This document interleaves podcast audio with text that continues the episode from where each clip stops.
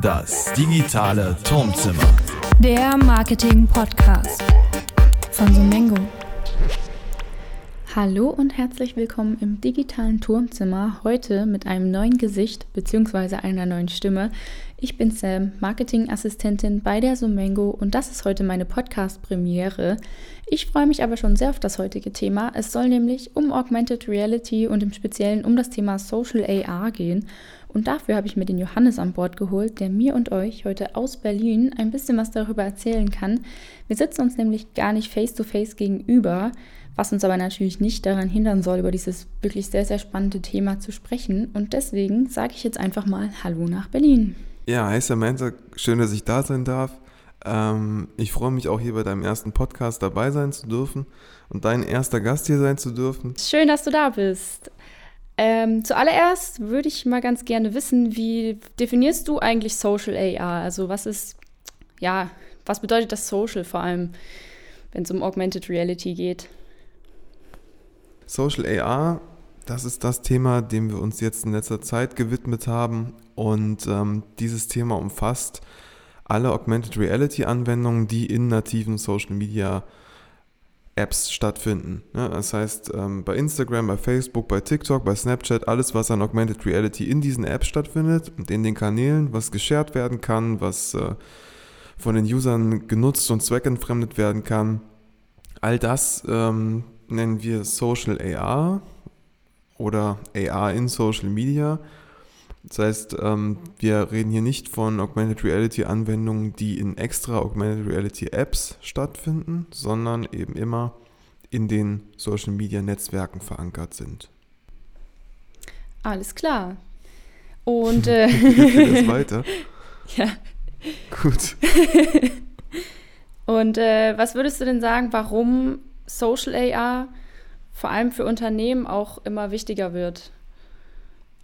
In erster Linie, ist, im Moment ist es ein Trend vor allem. Ne? Also wir haben es gesehen, Augmented Reality, das habe ich eben schon kurz gesagt, das ist jetzt kein neues Thema. Also Augmented Reality ist jetzt seit mehreren Jahren schon da. Ähm, das gibt es schon länger. Was jetzt neu ist, ähm, ist, ist der Funktionsumfang von Social AR. Weil Social AR gibt es auch schon länger in Form von Face-Filtern bei Instagram zum Beispiel. Ähm, was jetzt aber neu ist, ist der Funktionsumfang mit neuen, neuen Trackern. Ja, man kann jetzt mit der echten Umgebung interagieren, man kann äh, spezielle Targets in den Filtern hinterlegen und kann so äh, einzigartige AR-Experiences direkt in den nativen Social Media Apps kreieren. Das ist neu, das ist geöffnet worden für alle äh, Creators Herbst 2019 und seitdem ähm, hat diese, haben diese Social AR Filter ähm, so einen Boom erlebt und sind jetzt ein großer Trend geworden. Ähm, interessant für Unternehmen ist vor allem die Nutzung von Social AR in integrierten Kampagnen und das über diese Face-Filter hinaus. Die Face-Filter sind immer noch ähm, sehr beliebt bei den Nutzern, erreichen wahnsinnig hohe Zugriffszahlen, wahnsinnig große Reichweite, ähm, sind deswegen auch geeignet, um zum Beispiel Instagram-Seiten ähm, zu growen, nachhaltig. Ähm, nichtsdestotrotz hat man über die anderen Möglichkeiten der Filter, das heißt, ähm, indem man zum Beispiel auf Messen oder in Museen ähm, echte Objekte mit Augmented Reality Features versieht, die Möglichkeit hier dem Nutzer einen echten Mehrwert zu bieten und nicht nur Entertainment anzubieten in Form von Face-Filtern, sondern eben auch beispielsweise Zusatzinformationen oder ein ganz neues Erlebnis oder ein erweitertes Erlebnis ähm, im Rahmen einer echten Produktpräsentation zum Beispiel zu liefern. Ne? Und das Ganze funktioniert nicht für sich alleine. Das Ganze funktioniert natürlich im, am besten, wenn man das in einer, wie eben schon kurz gesagt, integrierten Kampagne präsentiert und so dieses neue Content-Format hier aktiv nutzt und da nutzt, wo es wirklich Mehrwert bringt. Also da nutzt, wo es stark ist. Ähm, und zwar Aufmerksamkeit zu generieren, den Nutzer wirklich reinzuziehen in die Experience und ähm, mir einen echten Mehrwert zu bieten.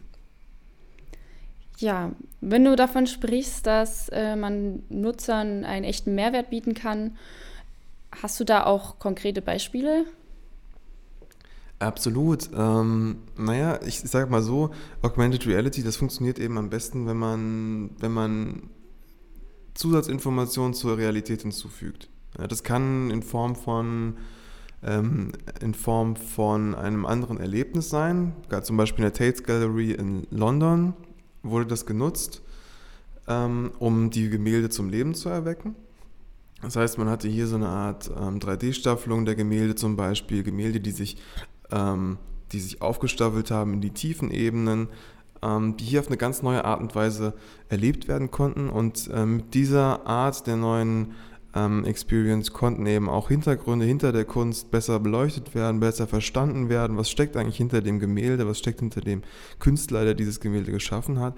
Und das, ähm, das wäre ein Beispiel. Ein weiteres Beispiel wäre, Ikea hat zum Beispiel für eins seiner Regale einen Instagram-Filter gemacht, mit dem man sich sein Regal ins Wohnzimmer platzieren kann. Das kennen wir von Ikea Places schon, also allerdings ist das eine eigene App und gibt es eben auch nochmal als eigenen Instagram-Filter, bei dem man sich das Regal ins Wohnzimmer stellen kann und dann nochmal in verschiedenen Kombinationen darstellen lassen kann. Eine andere Möglichkeit wäre, ähm, dass man zum Beispiel bei Nahverkehrsunternehmen gibt es äh, Filter, bei denen man sich den, den Plan anzeigen lassen kann, wenn man auf seine Monatskarte mit der Lens geht. Es gibt Beispiele von von Face-Filter natürlich, ähm, Try-On-Filtern, das heißt, man, man kann Produkte testen in Live und man kann die auch direkt shoppen in der App.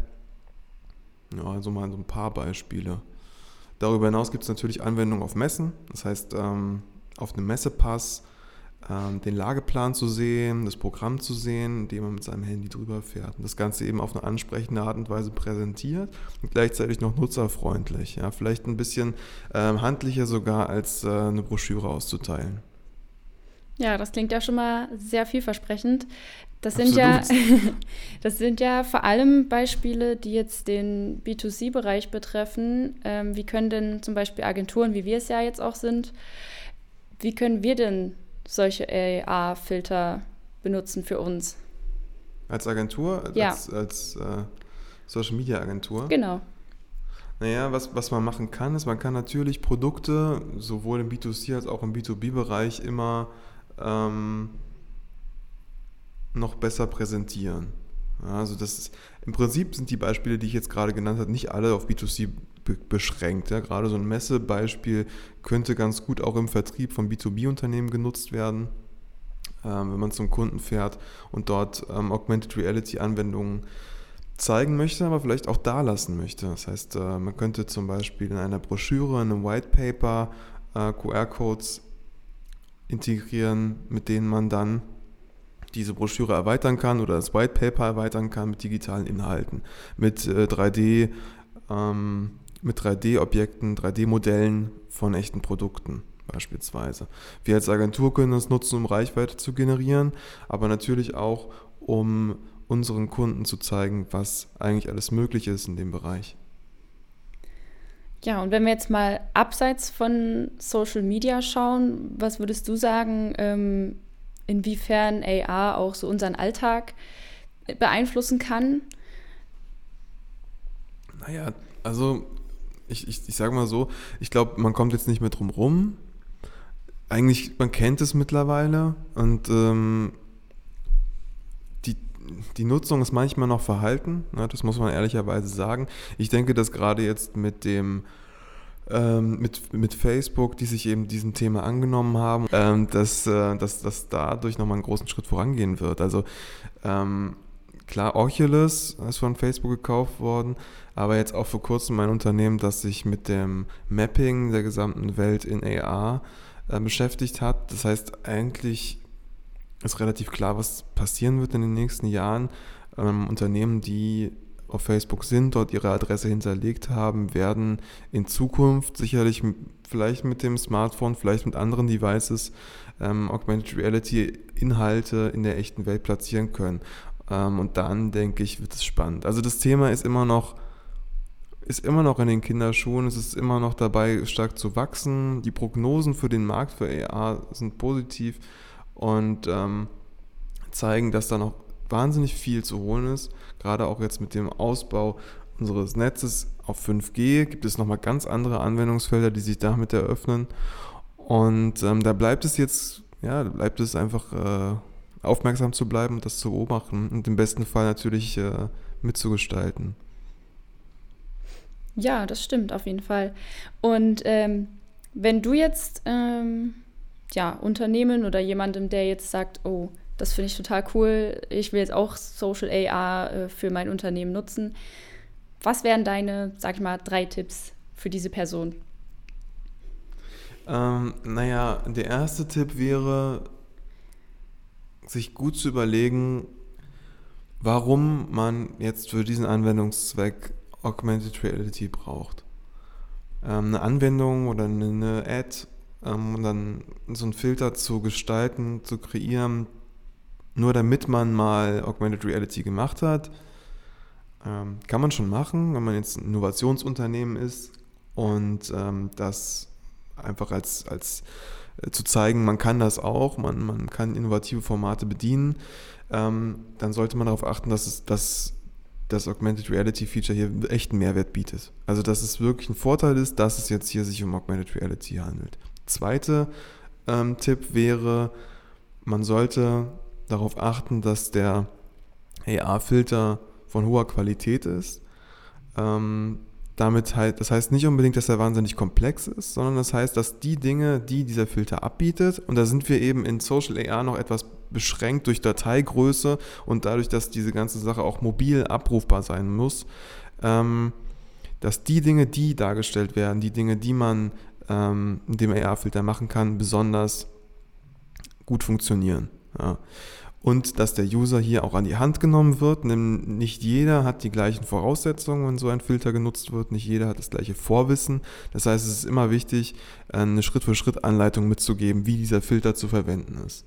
Und das dritte, der dritte Tipp wäre eigentlich zu sagen, ähm, man sollte versuchen, eine Experience zu bauen, bei der der User auch ein kleines bisschen selbst sich ähm, ausprobieren kann. Also am schönsten sind immer die Filter, bei denen die User kreativ werden können und den Filter auf ihre eigene Art und Weise nutzen können, weil das wird dann auch am ehesten geteilt und führt dann dementsprechend auch zu der größten Reichweite. Nur so drei Tipps, mal ausgewählte drei Tipps. Da gibt es natürlich viel, viel mehr noch, was man beachten muss, aber äh, mal so runtergebrochen wäre es das eigentlich. Ja, klar, genau. Super, vielen Dank. Was ist denn dein persönlicher Lieblings-AR-Filter? Mein persönlicher. Naja, ich bin natürlich, ich bin natürlich schon ein Fan dieser, dieser Prediction-Filter. Ähm, aber das ist, das ist ein Hype im Moment. Ich finde sie trotzdem nett. Allerdings muss ich sagen, jetzt, ich, ich, ich äh, bewege mich viel auf diesen Creator-Web-Seiten ähm, und Portalen. Das heißt, da äh, gibt es nochmal spannende, spannende andere Effekte. Und mir gefällt das sehr gut, äh, dieser Filter, bei dem sich das Gesicht so aufklappt. Ich weiß nicht, ob du den kennst. Es gibt so einen Filter, da klappt sich das Gesicht auf und man hat drin wie so eine Art Cyborg-Gesicht. Finde ich fantastisch, ja. muss ich sagen. Das ist halt wirklich toll gemacht und ähm, ja, also auch toll gemodelt, die, die ganze Geschichte. Das, äh, ja, das hat mich begeistert, muss ich sagen. Ja, ist auf jeden Fall Wahnsinn, was man so alles machen kann und was auch eigentlich jeder von uns machen kann wenn man nur die kreativen Ideen hat. Genau, und jemanden, der es umsetzt. genau. Das klingt auf jeden Fall sehr super. Und vielen Dank, dass du dir die Zeit genommen hast. Ja, danke dir. Genau. Und ja, da kann ich auch nur sagen, Dankeschön.